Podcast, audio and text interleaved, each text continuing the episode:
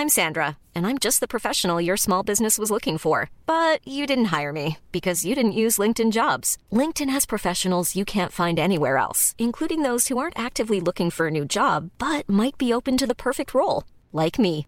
In a given month, over 70% of LinkedIn users don't visit other leading job sites. So if you're not looking on LinkedIn, you'll miss out on great candidates like Sandra. Start hiring professionals like a professional. Post your free job on linkedin.com/people today.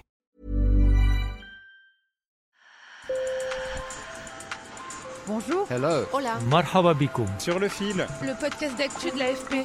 des nouvelles choisies pour vous sur notre fil info. Aujourd'hui, je vous emmène en Martinique, dans un petit village de l'extrême nord-ouest de l'île, au paysage à couper le souffle, le prêcheur. Si en métropole les glaciers fondent, en Martinique, c'est la mer qui monte sous l'effet du réchauffement climatique. On estime que ce département d'outre-mer va perdre 5% de son territoire d'ici à la fin du siècle sous l'effet de l'érosion du littoral. Nos reporters Colin Berthier et Arthur Conan ont découvert qu'au prêcheur, on se prépare déjà en envisageant même de déplacer la population. Sur le fil. Vue d'en haut, la mer est cristalline. Elle borde des paysages montagneux à la végétation luxuriante, au pied d'un volcan qui est caché sous la montagne pelée. Il fait beau, il fait chaud, 30 degrés, et Jean-Guy Gabriel nous fait la visite en filant à vive allure sur Sailleul, une embarcation jaune et allongée. Ce marin pêcheur connaît la région comme sa poche. C'est ici qu'il a grandi.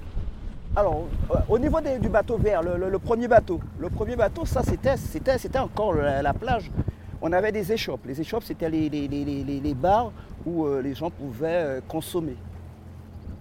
Voilà. Alors voilà les maisons, toutes ces maisons là, elles sont, elles sont abîmées. Peut-être la prochaine houle, eh ben, ces gens-là seront obligés de, laisser leur, maison, leur habitat. La maison jaune de Jean-Guy, un petit coin d'ombre face à la mer des Caraïbes, est en première ligne. Elle est vraiment au bord de l'eau, car les rochers qui lui servaient de rempart ont été engloutis. Ici, l'eau monte encore et encore, notamment à cause du réchauffement climatique. Le restaurateur Joseph Gustave a gardé les photos jaunies de son enfance dans les années 70, où l'on aperçoit une longue bande de sable blanc qui n'existe plus aujourd'hui. C'est des images euh, il y a une quarantaine d'années, une bonne quarantaine d'années. Donc là, nous sommes au bord du restaurant. Vous voyez euh, tout le sable derrière.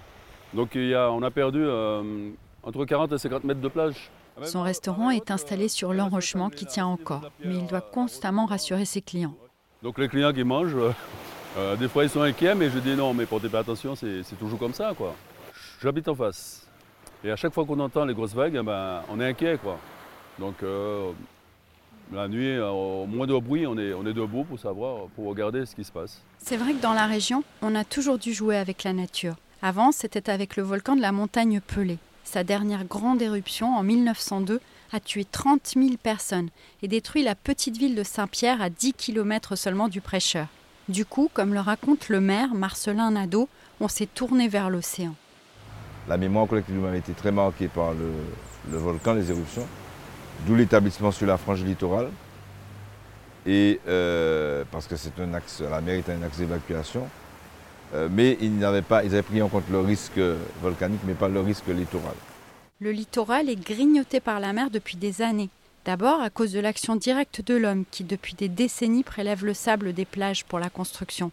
Et puis il y a la montée des eaux liée au réchauffement climatique. C'est ce que l'on appelle le risque littoral et il va concerner pas mal de monde en Martinique selon le géographe Johan Pellis. Mais on estime à peu près entre euh, euh, à 120 130 000 donc, euh, populations donc, euh, littorales donc, qui sont concernées donc, euh, par, ces, par ces phénomènes et à peu près donc, une grosse moitié, donc entre 50 et 70 000 personnes qui seront à terme affectées donc, par ces, ces- problématiques-ci. 70 000 personnes. C'est un cinquième de la population de la Martinique. Alors aux prêcheurs, on ne perd pas de temps et on se réorganise. Des arbustes endémiques, les résignés bord de mer, très résistants aux sel et aux embruns, ont été plantés le long de la plage pour la fixer et ralentir le trait de côte. Puis on pense aussi au déménagement sur les hauteurs du village. Et euh, donc là, nous aurons l'école. Et euh, plus loin, il y aura aussi la possibilité, on a du foncier disponible pour pouvoir y implanter les nouvelles euh, habitations.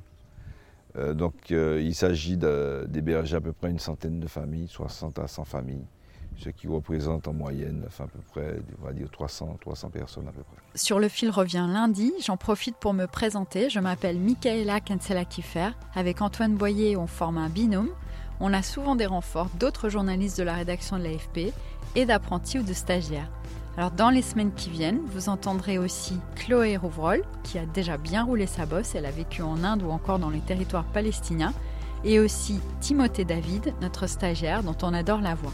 Merci de nous avoir écoutés, n'hésitez pas à vous abonner et à nous laisser vos messages et vos témoignages en nous écrivant à podcast.afp.com.